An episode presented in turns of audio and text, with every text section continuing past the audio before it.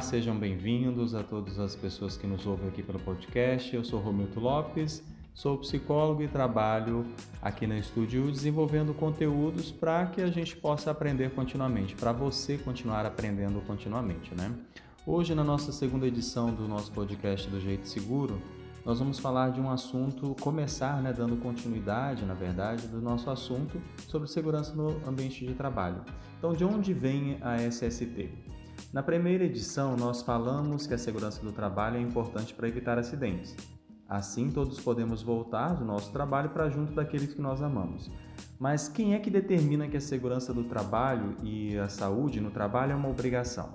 Bom, a resposta é bem simples a legislação que está em vigor, e existem diversas legislações. Para começar, existe a consolidação das leis do trabalho, a famosa CLT.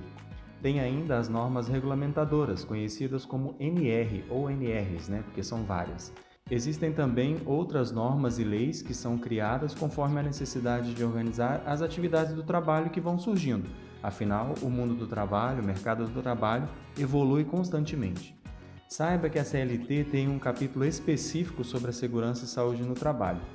Nessa parte da CLT, o capítulo 5, estão definidas questões como horário de trabalho, folgas, 13º, férias, etc. É definido também a obrigação de zelar pela vida e saúde dos trabalhadores. Já as normas regulamentadoras, as NRs, são leis específicas para as diversas atividades laborais que existem.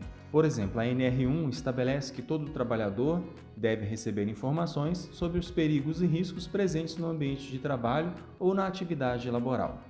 É obrigatório também esclarecer quanto às medidas de segurança que vão ser adotadas ou medidas de controles que vão ser adotadas pela empresa para controlar esses riscos ou esses perigos e a exposição como o trabalhador eh, está no ambiente de trabalho.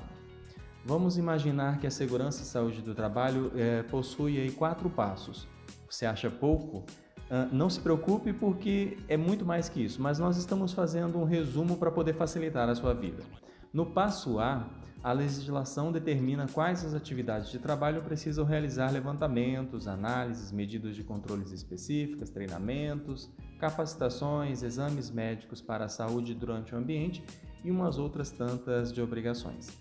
No passo B, vamos imaginar aí que o técnico de segurança vai até o local da atividade, até o estabelecimento e realiza esses levantamentos e essas análises. Verifica a presença dos riscos, dos perigos, qual é a forma de exposição dos trabalhadores a esses riscos e perigos no ambiente. Com as informações obtidas no passo B, né, nos levantamentos e análises, a partir dessas informações então são elaboradas uh, toda a documentação de segurança e saúde no trabalho, de acordo com as suas responsabilidades, né?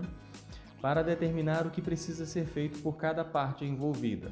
Os médicos, os empresários, os trabalhadores, os técnicos de segurança, os instrutores e quem mais estiver envolvido no ambiente de trabalho. No passo D, cada pessoa, cada parte envolvida terá a obrigação e responsabilidade de colocar em prática as soluções, as medidas de controle, os usos de EPIs e tantas outras implementações que foram levantadas e documentadas.